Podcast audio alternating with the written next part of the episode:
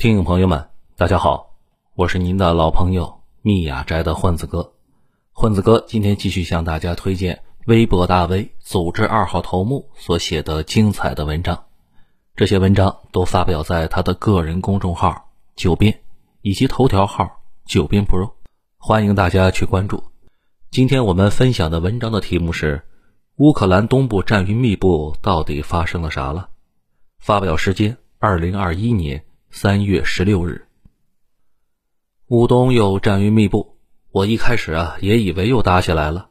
了解了一下，并没有啊，还跟之前一样的继续打冷枪。不过，陈兵边境随时准备搞事儿倒是真的。后台有消息说让我聊一下乌东的事情。这事儿的前因后果呢，我之前正好写过，今天拿出来补充一下这次的情况，大家可以一起看一看。这故事呢？还要从苏联解体那会儿开始说起。一九九一年，苏联解体后，乌克兰独自出来变成了独立的国家。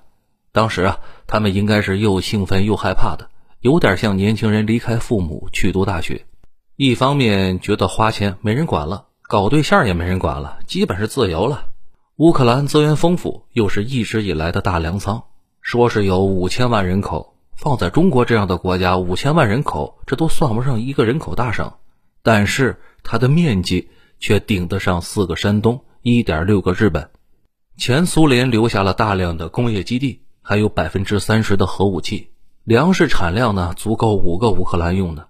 乌克兰一直都是苏联的粮食基地嘛，还有乌克兰最好的港口奥德萨，还有欧洲最大的造船厂，我们辽宁舰的娘家黑海造船厂。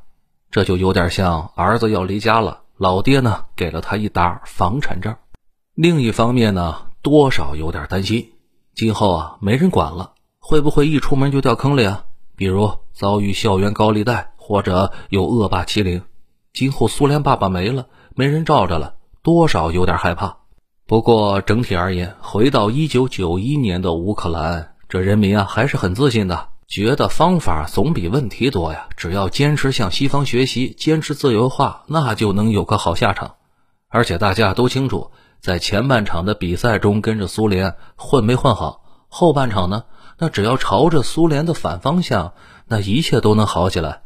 只是从1991年开始，乌克兰一步一步的坠入深渊了，变成了一个公认的沙雕。咱们回到1991年。乌克兰人民一出门就掉进了一个坑里，拿着爹给的一沓房产证，三十年后啊就变成了穷光蛋。首先呢，这个国家它根本算不上一个正儿八经的国家，它竟然有两种语言，而且人民呢还很对立。在乌克兰东部是说俄语的，其实啊他们就是俄罗斯人。你要是说乌克兰语，很多人都听不懂；但是在乌克兰西部啊，你要是说俄语，很多人又鄙视你。这就很尴尬了。乌东的人根本不愿意去无锡，语言都不通，那去那儿干嘛呢？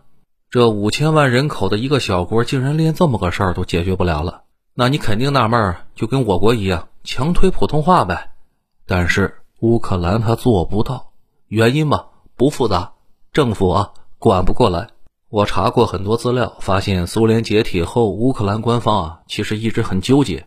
他们呢是想向西方学习搞自由化，让人们自由的发展，认为有自由才有这一切，但这是抽象的原则，没法指导具体工作的实施。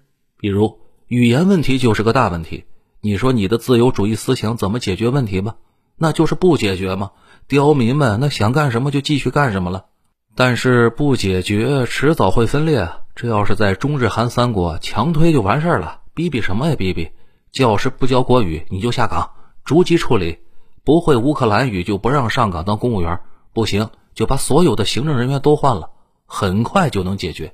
但是在乌克兰不行啊，政府啊一直扭扭捏捏，三番五次的让大家好好学习乌克兰语，但是呢，具体什么行动都没有，没有一个人把政令当回事儿，刁民们都面带挑衅的微笑，一副。我就不学，看你能把我怎么样的姿态，跟我国大清啊一个鸟样。政府连这么个基本事儿都搞不定，一个国家内的国民互相之间竟然没法沟通，说出来那真是匪夷所思。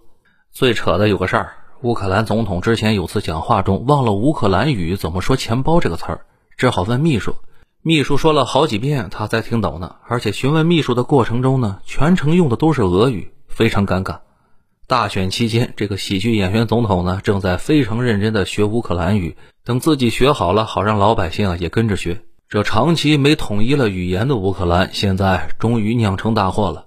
还没个安徽省人多的乌克兰，竟然分成了三块。克里米亚刁民们完全不觉得自己是乌克兰人，乌克兰东部地区呢，也基本觉得不是乌克兰人。克里米亚已经公投回娘家了，乌克兰东部啊，现在正在闹呢，也想走，政府不让。这不就打起来了？俄罗斯说你打我侄子，我就看不惯，这不也加入进来了吗？现在很多在乌东作战的武装力量，那就是俄罗斯的队伍。乌克兰连个官话都解决不了，他能解决这么大的事儿，那就有了鬼了。更可怕的是，刚独立那会儿，乌克兰有五千两百万人口，现在剩下了四千两百万，少了一千万人，那哪儿去了？一部分是克里米亚公投的时候跑掉了。还有几百万通过各种办法跑到西方去了，甚至还有不少乌克兰妹子跑到咱们中国来了。而且乌克兰是欧洲艾滋病最严重的地区，这也不难理解。不少年轻人去海外务工，就参加了那种职业，染上艾滋后就回到乌克兰，然后艾滋病在乌克兰就蔓延了。再说政治改革，乌克兰对于这一点非常有信心，就跟咱们国家公知似的，觉得彻底放开啊，那问题就解决了。事实上，乌克兰是所有国家里面放得最开的，也被西方认为是最自由的国家，没有之一。结果嘛，非常惊人。首先是出来了三个纳粹性质的党，这个就很尴尬了。你能想象我国几万人上街要求驱逐本国少数民族吗？随便一个人听着就很蛋疼的事儿，这在乌克兰那是日常啊。纳粹毕竟问题不是太大，因为不是主流，它属于杀马特式的行为艺术。乌克兰最担心的是共产党。当初啊，他们恨透了苏联，离开了苏联。但是离开没多久，刁民们又开始怀念苏联时光了。这一点大家可能不太理解。苏联解体后，包括俄罗斯在内的十五个国家经济啊都发生了大幅跳水。苏联时期可能过得不太好，不自由，没法玩卡拉 OK，穿不到最酷的牛仔裤。但是苏联解体后，经济大幅后退，人民可以自由骂娘了。但是工作没了。也吃不饱了，又开始怀念政府包分配工作的幸福时光了。苏联解体没几年，俄罗斯和乌克兰境内的共产党又死灰复燃了，并且支持率逐级攀升。俄国那边要不是叶利钦和寡头们达成了暗黑交易，说不定一九九六年又变回去了。乌克兰赶紧通过法律禁止了共产党参政，并且在民间大面积的推行敌视俄罗斯和苏联的教育。这一点呢倒是推行的很顺利，因为乌克兰人本来就很苏联。但是刚把这个问题修正了，又出现新问题了，就像一堆乱七八糟的代码，改掉一个 bug，运行一下跳出来三个。经过这多年的不懈努力，乌克兰人除了乌东和克里米亚，其他地区的人已经对俄罗斯足够反感了，提起俄罗斯就跳脚，并且同时无限的向往西方。因为大家知道，西方啊，那是花花世界、锦绣乾坤啊，在那里是高福利，不上班都能领工资，可以去德国躺着赚失业费。乌克兰的年轻人认为自己最好的出路就是去欧盟当难民，所以大家反起政府来是一个比一个激进，争取被政府迫害，迫害了那就可以去欧盟当难民了。这也是为什么他们要销毁核弹，如果不销毁的话，西方不跟他们合作，乌克兰没招啊，只好照办。因为他们实在是不喜欢跟俄国人在一起，但是销毁后，西方也并没有完全接纳他们。这还不是关键，关键是乌克兰跟俄罗斯之间的关系呢非常复杂，有着不以人的意志为转移的强烈的纽带关系，就跟咱们国家跟美国似的，嘴上是互相骂架，但是买卖得照做，生意不能停啊。乌克兰也是一样的，西部民众往死里恨俄罗斯，但是他最重要的企业。都是军工企业嘛，这些企业在前苏联计划经济时期是和俄罗斯高度耦合的，就跟山东啊生产大炮管子，河北生产大炮底座一样。当初在一个国家里的时候，这些都不是问题。现在分家了，两国必须得把各自产品卖到对方国家才行，彻底离开俄罗斯，这一堆乌克兰企业都得倒闭。那你肯定要问了，乌克兰傻吗？为什么不调整呢？跟俄罗斯解耦啊？对口欧盟不就得了？其实这个问题随便一个乌克兰人都知道有问题，但是怎么解决却难倒了一堆人。这工业体系啊，它可不是面团可以随便揉，都是有严格的标准的。乌克兰现在都是苏联标准，它的炮筒子卖到欧盟人家都装不到自己的坦克上。那您说了，那也不难解决啊，调整工业标准啊。事实上，如果你调整了标准，首先不讨论啊，这巨大的调整费用是谁出？所有的工业机床都得重新调整。你调整了之后，欧盟就会买你的东西吗？欧盟内部现在产能都是过剩的，为什么要买你的东西呢？没有订单的话，你卖给谁呢？举个例子吧，就跟你现在收入不高，羡慕北京码农月薪五万，你敢辞职到北京改行当码农吗？如果你今年四十岁，上有老下有小，你还敢吗？这就叫做细节是魔鬼。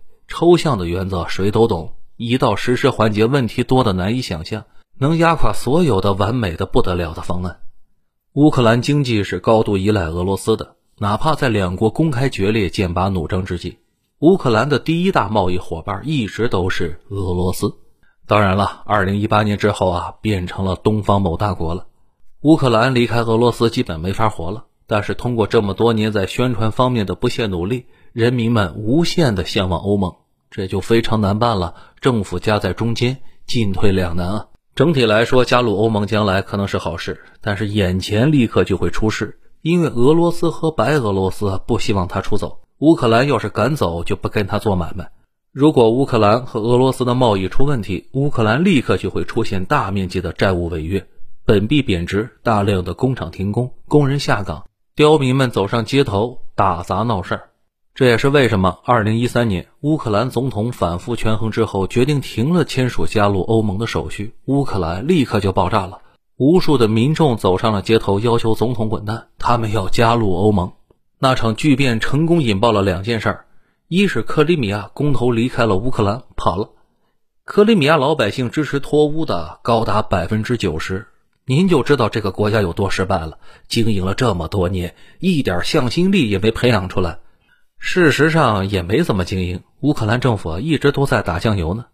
面对克里米亚跑路了，乌克兰政府指望西方出手干预。西方的态度和当初希特勒吞并捷克苏台德地区的时候的态度是一模一样的。他们只想绥靖，声援是可以的，真出手是不行的。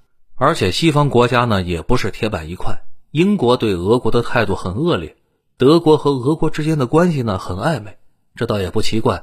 德国是欧洲最大的工业国，需要俄国的原料吗。俄国人卖了油，有了钱就要买奔驰，又得找德国。此外呢，他们俩血缘上还有一个巨大的纽带。当初两德合并的时候，东德有几百万俄国人，这些人呢也变成了德国人。现在德国内部很少说俄国坏话，就好像新加坡天然跟印度关系不错一样，新加坡也有很多印度人。这俄国人也很喜欢德国的，因为苏联时候搞逆向民族主义太厉害，天天宣传战争是纳粹发动的，不是德国人民发动的。您看这眼熟还不要奇怪。这一来二去啊，两国政治上冲突较大，但是生意、民间领导层面的关系啊还不错。这另一件事就是我们今天要提到的，乌克兰东部也要求独立，因为这个东部啊他是说俄语的，乌东本来跟乌克兰就不是一伙的。文化、语言、风俗、民族那都不一样。独立后，他准备以独立经济体的身份加入俄罗斯和白俄罗斯的经济圈里。这乌克兰肯定是不能接受啊！从此乌东就变成了冲突前线，一直在打仗。好好的一个国家变成了修罗场，而且乌克兰一直都缺乏对基层的管理。国外的 NGO，大家注意一下这个词儿啊，这个词儿的意思是非政府组织，早年是非常中性的。但是这些年呢，开始往贬义的方向溜达了，因为非政府不代表他的主张就是对的。事实上，很多 NGO 的屁股都是歪的，接受了财团大面积的现金后，往往变得无恶不作。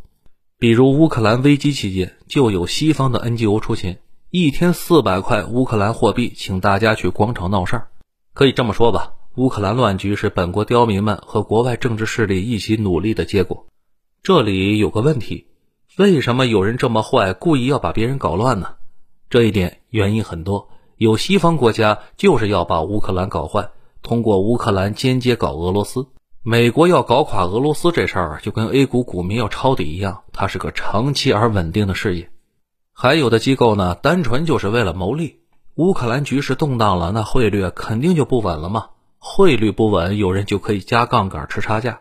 此外，一般动荡的国家资产往往会暴跌。现在乌克兰很多公司的高管就是美国人，比如拜登的那个不成器的儿子，之前就是乌克兰最大的天然气公司的董事。反正吧，把一个地区搞乱了，对于很多人来说，那就是赚钱的机会。大街上血流成河的时候，那就是收资产的时候。乌克兰本来就是俄国的缓冲区，后来不是被西方给弄走了吗？这下俄国腹地就暴露在西方眼皮子底下了。这件事儿如果发生在叶利钦时代，可能也就忍了。但是普京对这个事儿非常强硬，一方面拿走了克里米亚。另一方面，把乌克兰东部说俄语的那块地方也给拿走了。这件事儿非常难说谁对谁错，毕竟俄国打的牌也不是直接分裂乌克兰，是乌克兰东部老百姓自己想走。英国人刚搞完苏格兰脱英公投，外人也不好说什么，只能是让他们自己解决了。站在乌克兰政府的层面呢，他们啊也有权反分裂嘛。那么转来转去吧，最后的结果就是他们自己解决。乌克兰内部各方在各自金主的支持下。打来打去，所以乌东战争持续了很多年，依旧没结果。乌克兰领导只要是个爷们儿，他就不会放弃乌东。但是去挑战俄国这事儿呢，也不是闹着玩的。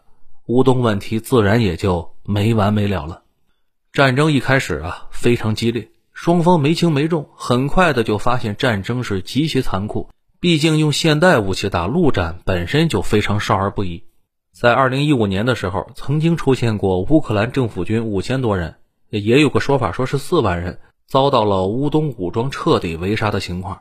总共十七个旅的国防力量基本被消耗殆尽，不是被全歼就是被打残，老兵悉数阵亡，几乎失去了战斗力。此外，西方的雇佣兵和俄国雇佣兵都在那地方你来我往的互相伤害。中间呢，双方一度签了一个协议，说是先停火，不打了。但是小规模的冲突一直都没停呢。整体而言，乌东的战斗力要强那么一丢丢。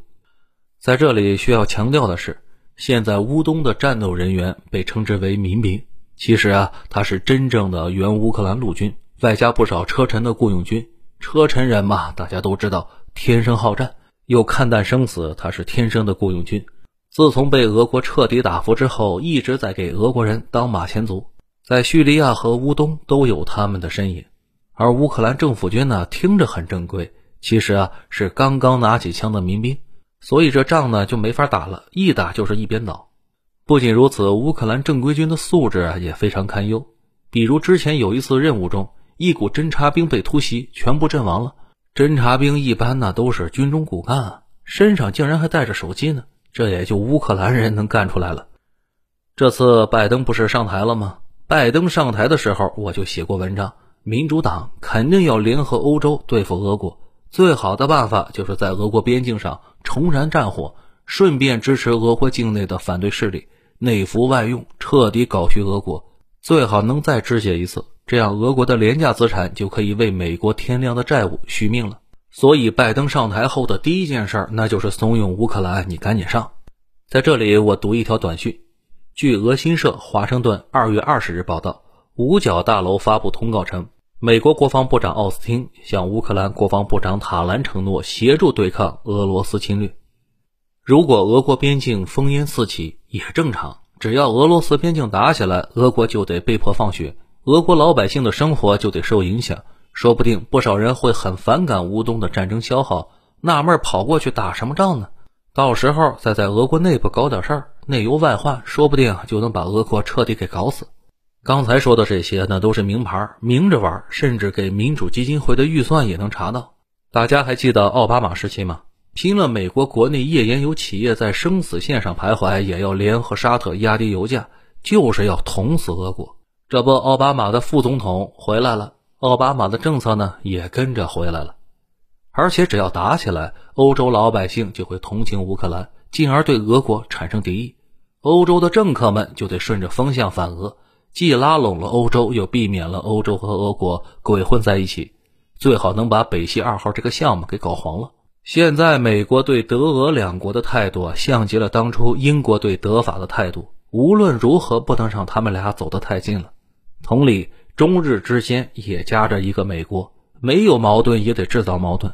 总之，不能相安无事的。这次是乌克兰打着收复国土的旗号，向东部的几个俄语地区突然发起了行动啊！当然，还没正儿八经的开始进攻呢。